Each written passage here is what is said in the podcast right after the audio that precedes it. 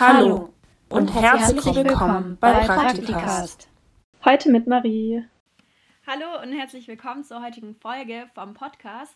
Ähm, heute sprechen wir über das Special-Thema Auslandspraktikum und dafür haben wir den Gast Niklas. Der wird ein bisschen erzählen ähm, über seine Erfahrungen im Ausland und ähm, dafür würde ich jetzt dich erstmal bitten, dich vorzustellen, Niklas. Ja, ich bin der Niklas, ich bin 24 Jahre alt und habe meinen Bachelor in Bremen gemacht. Um, ja, Teil des Bachelors war es, dass wir ein Auslandspraktikum machen und das habe ich in Mexico City gemacht bei einem kleinen Startup, das auch im Jahr 2017 das ähm, ja, bekannteste Startup in Südamerika war. Und der Bachelor hieß Global Management, also das war quasi internationales BWL, kann man sagen. Und jetzt mache ich meinen Master als ja, Fortführung in internationale Finanzen. Okay, ja, cool. Also das heißt, dein Auslandspraktikum war ein Pflichtauslandspraktikum. Das heißt, musstest du es im Ausland machen oder hast du dich damals frei dafür entschieden, es im Ausland zu machen? Ähm, also als ich das Studium angefangen habe, wusste ich ja, dass wir quasi im Studienverlauf sehen konnten, dass wir so und so viele Semester haben und da war dann auch schon klar, mhm. dass wir ein Pflichtpraktikum machen müssen. Ähm, und sozusagen habe ich mich ja dann aktiv dafür entschieden, ähm, wirklich dann ins Ausland zu gehen. Also das wusste ich ja schon vor Antritt des Studiums, aber das war auch wirklich Pflicht, um nachher die ganzen ECTS zu bekommen. Okay. Und ähm, du hast vorher ein Auslandssemester in Mexiko gemacht und hast dich dann im Laufe dazu entschieden, ähm, dich in Mexiko eben für ein Praktikum zu bewerben. Hast du dich dann dort ähm, für das Praktikum beworben oder hast du das ähm, schon vorher geplant und vorher dich beworben oder wie war das? Also ich habe das Ganze vor Ort gemacht. Also ähm, ja, eine, mhm. eine Freundin in der WG, die hatte eine Freundin aus Mexiko und ähm, deren Cousin wiederum, der war der CEO von dem Startup, also ich hatte mega Glück. Okay. Es war relativ schwierig in Mexiko im Internet einfach zu googeln Praktikum. Ähm, in Deutschland ist das relativ einfach und in Südamerika war es dann doch viel komplizierter und meistens geht das dann über Kontakte oder ja, okay. durch Glück einfach. Genau. Also da gab es quasi kein ähm, Praktikumsportal oder Jobportal, wo du dann einfach eingeben konntest, ja, ich suche ein Praktikum, bla bla, so wie hier halt. Ähm, und dann gab es halt die Stelle. Ja, genau. Also man hätte auch in der Hochschule fragen können. Also ich habe halt erst ein ähm, mhm. Auslandssemester gemacht, das war auch äh, Pflicht. Und ähm, dann habe ich während des Auslandssemesters schon geschaut, wo ich dann ein Praktikum machen könnte. Und ähm, ja, durch meinen Studiengang war es Pflicht, dass wir nach Südamerika gehen. Das Praktikum musste, okay. musste dann auch in Südamerika sein. Aber ich hätte auch in ein anderes Land gehen können. Aber weil mir Mexiko so gut gefallen hat und das Land so riesig ist, habe ich mich dann entschieden, ja. dann dort zu bleiben. Okay. Und wie war der Bewerbungsprozess bei dir? Also ähm, musstest du ganz typisch ähm, halt Lebenslauf ähm, anschreiben und Zeugnisse abgeben oder und dann auch ein persönliches Gespräch dann machen oder wie war das? Also ich denke mal, das ist bei jedem anders gewesen. Bei mir war es so, dass das Ganze halt ähm, ziemlich spontan war. Ich bin dann mhm. ähm, von Puebla, also das ist ungefähr eine Stunde von Mexico City entfernt, einfach dahin gefahren, hatte dann vorhin einen Termin und habe dann kurz mhm. mit denen gesprochen, habe denen auch meine ganzen Unterlagen mitgenommen, äh, gebracht, aber die wollten das gar nicht so genau wissen. Denen war es einfach wichtiger okay. zu sehen, wie sie, wenn sie da vor sich haben und ähm, ja, auch welche Sprachen ich spreche. Natürlich, wenn ich da in einem ähm, Startup arbeite, dass ich die auch alle verstehe, die da arbeiten. Und ja, ja von anderen habe ich auch gehört, dass es wirklich darauf ankommt, Kontakte zu haben. Also die Qualifikationen sind zwar auch wichtig, aber besser ist es wirklich, dass man sich gut verkaufen kann. Genau. Ja, okay. Das heißt, du ähm, musstest dann auch im Startup oder während der Arbeit Spanisch sprechen oder konnten die deine Kollegen dort Englisch? Wie war das? Also sie konnten alle Englisch, ähm, weil das aber alles Mexikaner waren, haben wir uns dann auch Spanisch unterhalten. Ähm, mhm. Ich hätte auch jederzeit irgendwas auf Englisch sagen können und alle hätten mich verstanden. Äh, aber dadurch, dass ich die Sprache ja auch weiter lernen wollte oder vertiefen wollte, habe ich dann ja. wirklich versucht, alles auf Spanisch zu machen. Genau. Okay. Und ähm, was würdest du sagen, so vom Arbeitsverhalten her, war das anders wie in Deutschland? Also, ich meine, je nachdem, welche Erfahrungen du bisher gemacht hast, ähm, wie war das dort? Eher lockerer oder, also allgemein, wie war so die Stimmung in der Firma? von der Arbeitsweise her? Also ich habe erwartet, dass das Ganze zum Beispiel von der Arbeitszeit in Mexiko viel entspannter sein würde. Also in Deutschland haben wir mhm. diese acht, ich weiß gar nicht, acht Stunden ungefähr, die wir arbeiten, haben eine fest vorgelegte ähm, Anzahl an ja, freien Tagen. Und in Mexiko war es so, dass ähm, ich erstmal von halb acht bis halb acht da gearbeitet habe. Also die ersten Wochen okay. waren zwölf Stunden Und ähm, dadurch, dass ich von der Hochschule gar nicht so viel arbeiten musste, also wir hatten da eine Vorgabe halt ähm, quasi gerichtet nach dem deutschen Arbeitsalltag.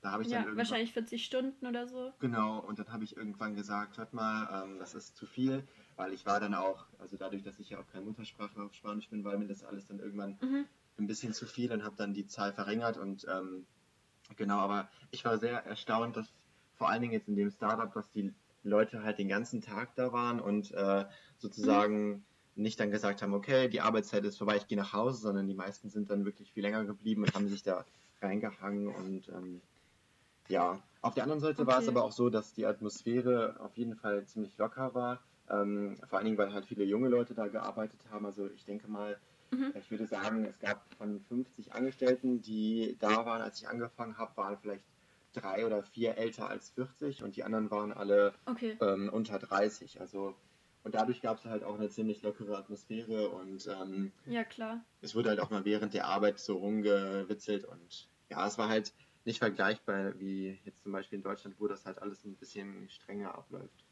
Ja, ja, okay.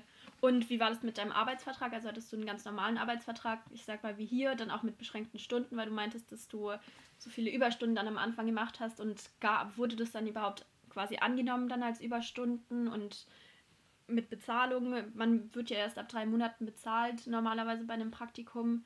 Ähm, wie war das dann bei dir? Also gab es einen Arbeitsvertrag oder war das kein fester, einschränkender Vertrag? Ähm, in meinem Fall war das alles wirklich ähm, eher schwarz. Also das war jetzt auch von meiner Mhm. Hochschule aus kein Problem, weil wir hätten da ein Arbeitsvisum äh, benötigt. Ähm, die Hochschule hat aber Okay. gesagt, das ist kein Problem, solange wir das anderweitig von der Firma bescheinigt bekommen. Ähm, Mhm. Ich wusste natürlich auch vorher, wie viel ich dann verdiene. Ähm, ich habe im Vergleich zu anderen ein bisschen mehr verdient. Ähm, das kommt auch ganz darauf an, wo man dann arbeitet. Da gibt es jetzt Ja, keine, klar. keine Richtlinie. Ähm, aber ansonsten war das alles sehr offen. Also genau. Ich habe das quasi so als Okay. Chance gesehen, die, die geben mir die Möglichkeit, da ein bisschen ähm, was von der Arbeit mitzubekommen. Aber es war Ja, jetzt klar. nicht so wie in Deutschland komplett äh, bürokratisch ähm, ja, geregelt. Okay, also war, war es eher so ein, ich sag mal, Erlebnis, also so eine Erfahrung halt. Ähm, was hattest du denn für Aufgaben? Also hattest du wirklich ähm, Projekte, die du gemacht hast oder ähm, hast du, ich sag mal, ähm, halt Assistentenarbeit gemacht? Wie war das? Ähm, was waren so deine Aufgaben? Also ich habe ähm, am Anfang die Möglichkeit gehabt zu sagen, in welchen Bereichen ich gerne arbeiten möchte. Also es war halt Mhm. so, dass das Startup halt natürlich alles jetzt von, von einem Ort aus geregelt hat. Ähm, und ich habe ähm, quasi in zwei Bereichen gearbeitet. Ich hätte auch in mehr Bereichen arbeiten können. Ähm, also der eine war Operations und da war ich halt ähm, ja vor allen Dingen jetzt zum Beispiel für ähm, andere Mitarbeiter so eine Art äh, Stütze. Die haben mir dann natürlich auch die ganzen Prozesse erklärt. Ähm, Mhm. Und es war halt sehr viel Arbeit mit Excel. Ähm, und ja, da habe ich auch einiges dazugelernt, weil jetzt in meinem Bachelorstudium haben wir das leider fast gar nicht gebraucht. Äh, heißt, ich habe Okay. dann da so quasi von fast null auf angefangen. Ähm, und dann habe ich gesagt, okay, nach ähm, zehn Wochen, also ich musste insgesamt 20 Pflichtwochen machen, ähm, Okay. bin ich dann in den Bereich Business Development gewechselt und auch da wieder, war ich wieder ein bisschen die, die Stütze und ähm, genau, habe da dann auch nochmal Einblicke bekommen, weil ich wollte halt in mindestens Mhm. zwei Bereichen arbeiten, um ein bisschen zu sehen, ähm, ja, wie, wie das aussieht. Bei 20 Wochen in Ja, einem klar, Bereich. der, ja. Ja. 20 Wochen in einem Bereich wäre mir ein bisschen zu viel gewesen. Okay. Ja, klar, ist ja dann auch interessant, auch mal andere Aspekte und andere ähm, Teile dann von der Firma auch zu sehen und wie die arbeiten, vor allem im Startup, wo halt eben alles noch neu ist und aufgebaut werden muss quasi. Ist ja auch interessant zu sehen, wie das dann, also wie man das dann aufbaut im Endeffekt. Ja, genau. Und ähm, Genau. die sind auch wahnsinnig schnell gewachsen. Also ähm, in der Zeit, Mhm. wo ich da gearbeitet habe, sind dann auch um die 20 Angestellten noch dazugekommen.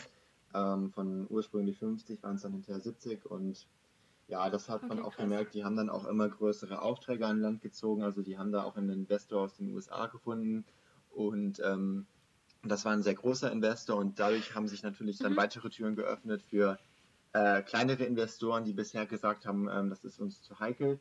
Und dadurch, dass der große Investor den ersten Schritt gemacht hat, sind dann viele ähm, andere Investoren dazugekommen. Und ähm, momentan weiß ich gar nicht, wie, wie es jetzt um die Firma steht, aber ich glaube, Mhm. äh, dass die jetzt sogar zu weiteren Standorten ähm, ausgewichen sind, weil, weil die so schnell Krass, wachsen. ja. Okay, ja, interessant. Und ähm, wie war es allgemein? Hattest du auch Zeit, ein bisschen zu reisen? Also ich meine, du warst ja jetzt im Ausland, ähm, warst schon ein halbes Jahr vorher da, ähm, im Auslandssemester. Ähm, hattest du auch Urlaubstage ähm, und konntest die eben nutzen, um ein bisschen rumzureisen? Ja, ich muss gerade überlegen, das waren, ähm, ich glaube, fünf oder sechs Urlaubstage. und die habe ich dann auch auf jeden Fall genutzt. Ich habe dann auch danach noch ein bisschen vom Land gesehen, weil mir das auch wichtig war, mhm. ähm, nicht nur für meine Arbeit oder für mein Auslandssemester in dem Land zu sein und ja, auch ja. von der Kultur was mitzubekommen. Ähm, was mir auch gut gefallen hat, war, dass ich ähm, während des Praktikums in einer mexikanischen WG gewohnt habe. Also dann ah, ähm, okay. Ja, cool. mit Mexikanern und der eine war auch oder ist äh, relativ bekannter Schauspieler in Mexiko und das habe ich dann erst hinterher herausgefunden und die haben mir wirklich mhm. mega viel äh, von der Kultur gezeigt. Okay, ja, cool. Ähm, ja, also hast du allgemein auch was mit deinen Kollegen gemacht und so? Ich meine, du hast jetzt äh, die, äh, die WG erwähnt. Ähm, war es denn auch so, dass du mit deinen Kollegen ab und zu nach dem Feierabend quasi was gemacht hast? Und waren viele Praktikanten in der Firma? Ähm, nee, ich war der Einzige in der Firma. Also ich war auch der erste Praktikant, den die aufgenommen haben. Ähm, mhm. Und ja, also wir haben, wir sind dann sogar einmal mit denen in den Urlaub gefahren. Also wir waren hier cool. 50 Leute und davon gab es dann eine Gruppe von zehn Leuten inklusive äh, mir. Und wir sind dann nach Acapulco gefahren und haben uns dann da so ein äh, Strandhaus gemietet und waren dann da fünf Tage und genau, also es war schon eine ziemlich freundschaftliche Atmosphäre und ähm, mhm. genau, das war echt super. Also es ging dann auf jeden Fall über die normale Arbeit hinaus. Okay, ja, cool. Das hört sich spannend an. Und ähm, bei der Wohnungssuche, du warst ja dann vorher in, Pueblo und bist dann nach Mexiko gezogen, oder wie war das? Ähm, also ich war erst in Puebla, genau, und habe mein Auslandssemester ähm, gemacht. Dann war ich in mhm. Deutschland mhm. und äh, habe dann da Weihnachten verbracht. Und dann bin ich quasi von Deutschland nach Cancun geflogen, ähm, weil ich dann günstig okay. Flug bekommen habe, weil ich unbedingt mal nach Cancun wollte, weil ja viele schwärmen halt von, von der Stadt. Und dann bin ich mhm. weiter von Cancun nach Mexico City und habe mich dann erst vor Ort, also als ich dann da war, fünf Tage vor Praktikumsbeginn, ähm, um eine Unterkunft gekümmert. Und das war auch ganz schön okay. knapp. Also es gab so zwei Portale, wo ähm, ja, die Mexiko viel benutzt wurden oder werden, wo man nach einer Wohnung schauen kann. Und da wurden dann immer wieder verbindliche Zusagen gemacht und die wurden dann doch nicht eingehalten. Also ich habe dann Okay. Halt durch Glück ähm, die AWG gefunden, weil der Vermieter, bei dem ich dann doch kein Zimmer bekommen habe, der, sein Freund, der hatte wiederum ein freies Zimmer und so habe ich dann okay. den Platz bekommen. Also hast du auch, hast du dich selber drum gekümmert und, und keine Unterstützung von der Uni oder von der Firma dann bekommen? Äh, ja, genau. Also ich habe mich komplett selbst drum gekümmert. Das war jetzt von der Hochschule auch ähm, wichtig, dass wir uns da selber drum kümmern. Ähm, mhm. Die haben uns viel während des Auslandssemesters geholfen. Das Auslandspraktikum war aber halt wirklich ähm, ja, so geregelt, dass wir das alles selbstständig irgendwie hinbekommen sollen. Okay. Ähm, wichtig war es nur für die Hochschule, dass das halt was im, Wirtschafts-, ähm, im wirtschaftlichen, also wirtschaftswissenschaftlichen Bereich ist, genau. Ja. Ja klar, das Praktikum ist ja auch dafür da, dass man quasi lernt, ein bisschen selbstständiger auch zu sein und auch selbstständig zu arbeiten. So. Deswegen macht es ja auch Sinn. Und ähm, wie war es denn mit Versicherungen? Weil ich meine, selbst jetzt musst du dich ja melden, ähm, wenn du arbeitest zum Beispiel, dann eine spezielle Versicherung abschließen.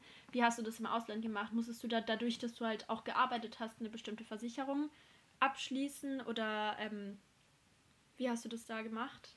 Also ich hatte eine ganz normale Auslandskrankenversicherung ähm, beim ADAC, soweit ich mich erinnern kann.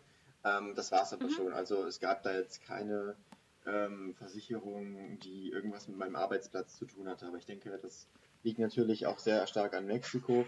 Wenn man jetzt in andere Länder geht, wo es bürokratisch ein bisschen stabiler ist, würde ich sagen, ähm, wird das Ganze mhm. wahrscheinlich auch nochmal anders geregelt. Aber jetzt für Lateinamerika ähm, ist da jetzt nicht so hinterher ähm, und die gehen da mit ein bisschen entspannter um, als wir jetzt hier in Deutschland zum Beispiel.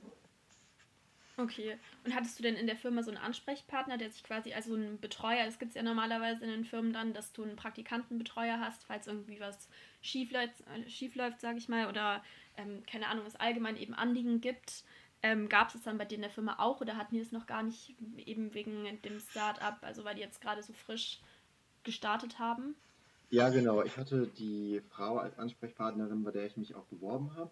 Ähm, okay. Sie war sozusagen die Ansprechpartnerin im, im, größeren Sinne, aber ich hatte dann auch ein paar Personen ähm, während des Praktikums, äh, vor allen Dingen halt die Personen, die, denen ich gerade dann ähm, zum Beispiel in der Dokumentation von irgendwelchen Excel-Sachen geholfen habe, ähm, die konnte ich auch jederzeit ja. fragen. Also es gab schon eine Handvoll Personen, äh, zu denen ich jederzeit dann auch gehen konnte und irgendwelche Rückfragen stellen konnte. Ähm, und die kamen auch wirklich oft und haben gefragt, wie es mir geht und wie es mir gefällt.